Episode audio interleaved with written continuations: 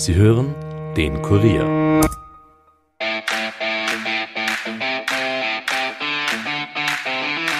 Gelbe Karten für Trainer, eine überdachte Handspielregelung und Maßnahmen gegen das Zeitspiel bei Auswechslungen. All das und mehr wurde in den jüngsten Regeländerungen bedacht. Die wichtigsten Punkte bespreche ich gemeinsam mit dem Kollegen Heidenreich. Mein Name ist Stefan Berndl und ich wünsche euch viel Vergnügen mit dieser Episode. Nachspielzeit, der Fußball-Podcast von und mit der Kurier Sportredaktion.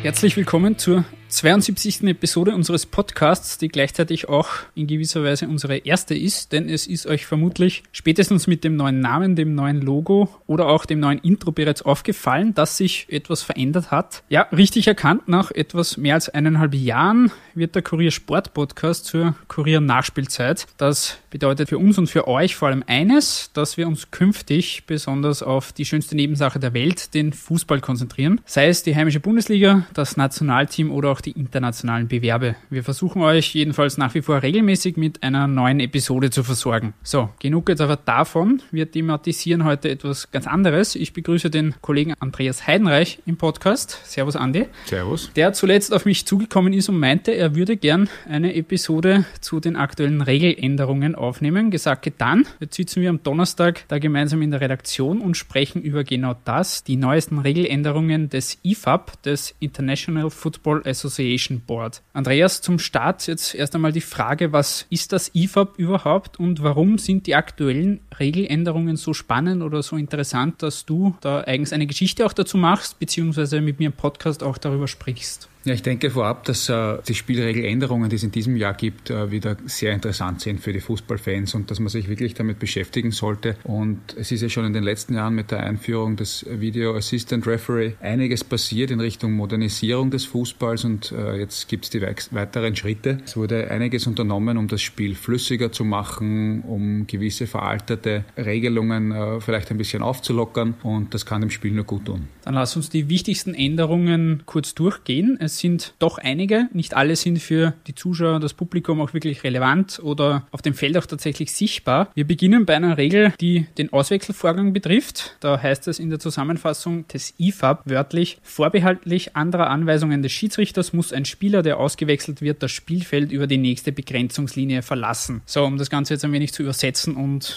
für alle zu erklären, was ändert sich da jetzt konkret? Das ist eine ganz wunderbare Änderung in meinen Augen. Wir erinnern uns ja alle gerne zurück, äh, ist nicht lange her, bisher war es immer so, das Spiel neigt sich dem Ende zu, eine Mannschaft führt 1 zu 0 und versucht natürlich die Zeit von der Uhr zu nehmen. Das heißt, man macht dann noch einen Spielerwechsel oder zwei und verzögert so die Fortsetzung des Spiels und, und stört auch den Spielfluss des Gegners. Und dagegen gibt es jetzt die Regel, dass der Spieler, der ausgewechselt wird, dort hinausgehen muss, wo er quasi ist, also am nächsten, am nächstmöglichen Ort. Das heißt, das dauert jetzt vielleicht drei, vier oder fünf Sekunden, bis er das Spielfeld verlassen hat. Vorher war es so, dass er einmal langsam gegangen, dann vielleicht irgendwann einmal getrabt ist Richtung Mittellinie. Das hat dann schon mal 20 Sekunden gedauert. Und jetzt geht das viel schneller. Der Spieler geht hinaus am schnellsten Weg. Der andere Spieler kann dann sofort das Spielfeld betreten. Und jetzt dauert ein Wechselvorgang vielleicht nur mit 10 oder höchstens 15 Sekunden. Nichtsdestotrotz wird für jeden Wechsel eine halbe Minute nachgespielt. Das heißt, im Endeffekt werden sich die Trainer jetzt vielleicht zweimal überlegen, ob sie gegen Ende des des Spiels noch äh, großartig herumwechseln, wenn sie die Zeit äh, über die Runden bringen wollen, oder ob das jetzt nicht eher ja, ein Schuss nach hinten ist. Also vor allem die Zeitschinderei wird da ein wenig eingegrenzt. Ganz genau. Spannend wird es bei der nächsten Regel, die wir uns jetzt etwas genauer ansehen. Da gibt es eine Änderung, die die Trainer und Teamoffiziellen am Spielfeldrand direkt betrifft. Und zwar können die künftig gelbe oder rote Karten erhalten, also nicht nur die Spieler auf dem Spielfeld, sondern auch abseits des Spielfeldes. Was bedeutet das jetzt für die Trainer und Betreuer? Was kommt da genau auf die zu? Ja, das muss man sich einmal anschauen, wie das in der Praxis dann wirklich ähm, umgesetzt wird. Ich glaube, dass es auch vor allem einfach eine Signalwirkung hat ab sofort. Wenn ein Trainer verwarnt wird, sieht er gelb, jeder im Stadion bekommt das mit und dann weiß man, was los ist. Ob sich dann im Endeffekt so viel ändert, ja, das bleibt abzuwarten. Ich denke, es wird trotzdem mehr kommuniziert werden, auch mit den Trainern künftig und viele, viele Karten für Trainer, denke ich, wird man nicht sehen. Wir haben dazu auch ein paar Stimmen eingeholt.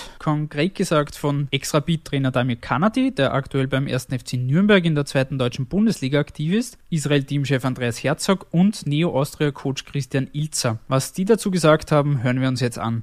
Aus meiner Sicht ist es schwierig jetzt zu beurteilen, äh, ob das dann eine Verbesserung für den Fußball ist oder, oder keine. Das wird die Praxis zeigen. Ich kann es mir auch gut vorstellen, dass es äh, sehr gut funktioniert, dass es dann auch ähm, in erster Instanz eine Verwarnung gibt, in zweiter Instanz die rote Karte. Äh, man wird auch sehen, wie das dann mit den anderen Beteiligten ist, wenn dann die anderen Co-Trainer hm, vielleicht ähm, kritisieren und dann der Trainer die rote Karte bekommt. Ähm, deswegen ist es jetzt für mich einmal schwer zu sagen, ob es dann für die Trainer besser besser oder schlechter wird. Ja. Aber ich hoffe, dass es eine, eine tolle Entscheidung für den Fußball ist und äh, lass mich überraschen.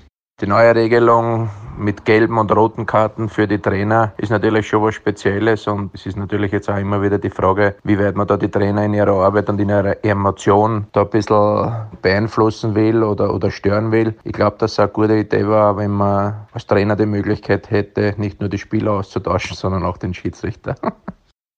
Denke, dass sich mal grundsätzlich nicht viel verändern wird.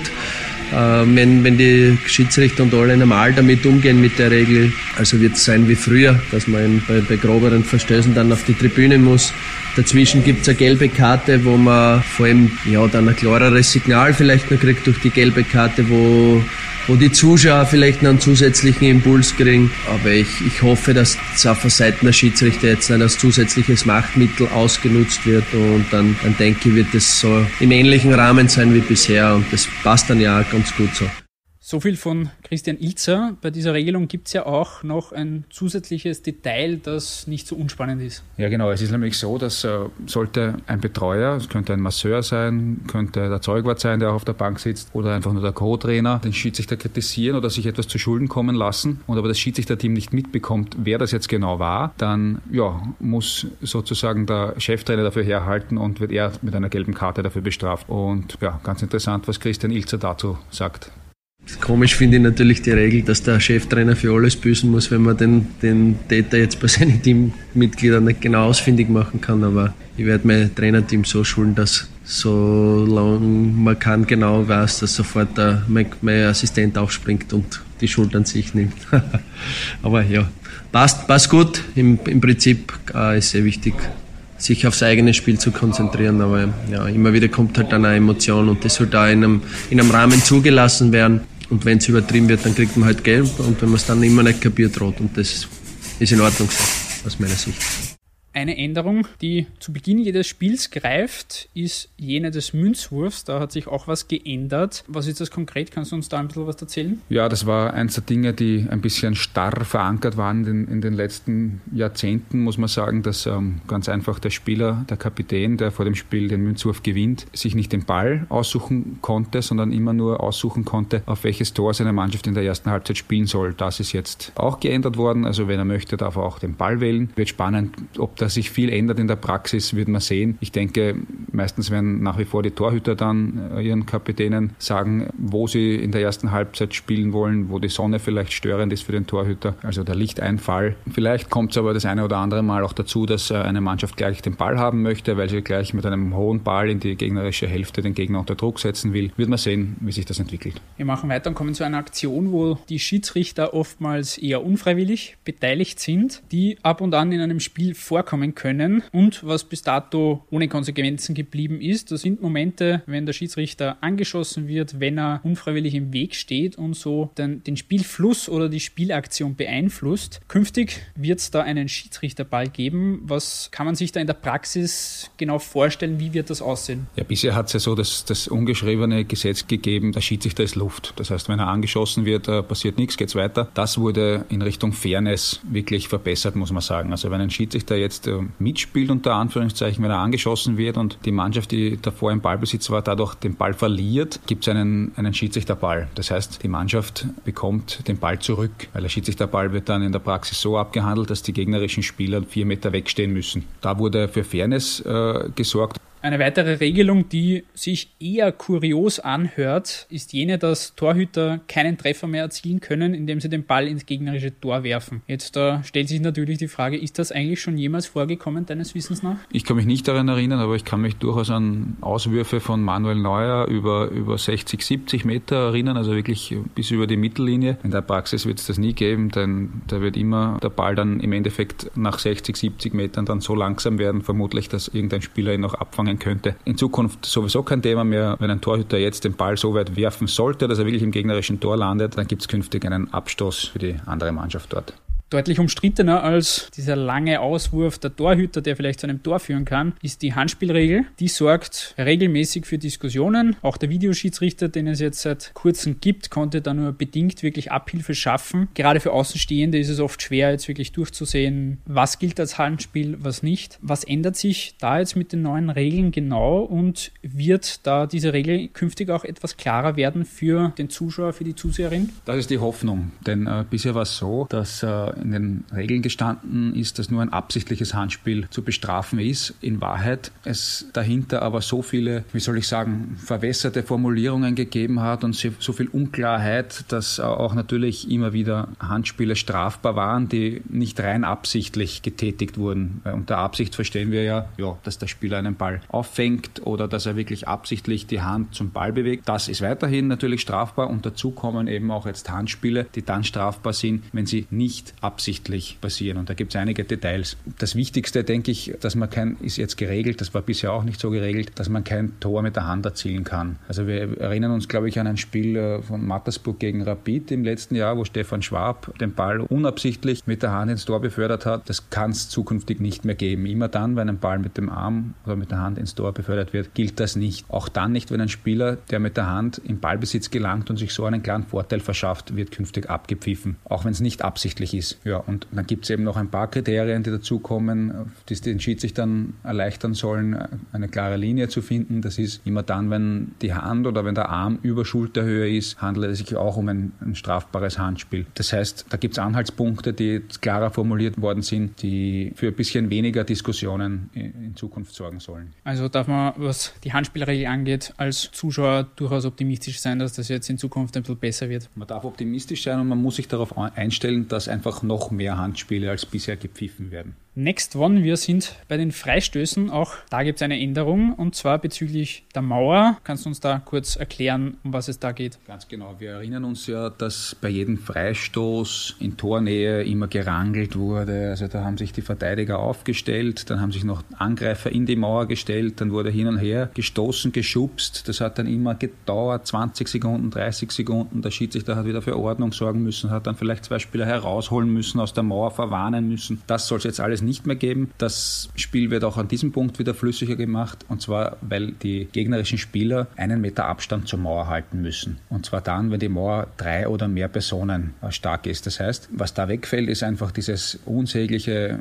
Gezerre, Gerangel und dieser Zeitverlust, der dadurch auch immer entstanden ist. Und wenn sich Spieler künftig einfach nicht daran halten, gibt es einfach einen indirekten Freistoß in die andere Richtung. Das heißt, äh, ich kann mir nicht vorstellen, dass sich die Spieler, die eigentlich in angreifender Position sind und durch den Freistoß Freistoß ein Tor erzielen möchten, da noch viel zu Schulden kommen lassen werden. Der letzte Punkt, den wir in dem Podcast jetzt noch besprechen wollen, ist die Abstoßregel. Das hast du auch für deinen Artikel zusätzlich recherchiert und dir eine zusätzliche Stimme auch eingeholt. Das wirst du uns gleich auch erzählen. Hier auch wieder natürlich die Frage, was ändert sich konkret und was bedeutet die neue Regelung für die Teams auf dem Feld? Die neue Abstoßregel schaut auf den ersten Blick vielleicht für die Fans jetzt gar nicht so nach einer großen Veränderung aus. Für die Spieler und für die Trainer wird es allerdings eine große Veränderung Veränderung sein. Bisher war es ja so, dass der Ball beim Abstoß erst dann im Spiel war, wenn er den Strafraum verlassen hat. Das heißt, dort durfte er erst von einem Mitspieler angenommen werden. Künftig ist es so, dass der Ball bereits im Spiel ist, wenn er sich nur bewegt. Das heißt, wenn die Kugel rollt, dürfen auch die gegnerischen Spieler den Strafraum betreten und dort attackieren. Das hat jetzt den Vorteil, dass der erste Pass dort vom Tormann zum, zum Verteidiger schon innerhalb des Strafraums gespielt werden kann, ohne Druck des Gegners. Und was das genau für das Spiel heißt, das äh, erklärt uns der Oliver Lederer in einem Video auf Kurier.at. Wir haben den Oliver ausgewählt, weil er ein absoluter Profitrainer ist und ein, ein Spezialist auf dem Gebiet Spielaufbau. Und er erklärt ganz gut, glaube ich, warum das so eine einschneidende Veränderung für den Fußball sein wird. Das von dir angesprochene Video erscheint am Sonntag auf Kurier.t. Das verlinke ich euch natürlich auch in der Podcast-Beschreibung. Nachdem wir jetzt die wichtigsten Punkte durchgegangen sind, das sind natürlich nicht alle neuen Regeln, eine vollständige Liste verlinke ich ebenfalls in der Podcast-Beschreibung zur IFA. Was ist nun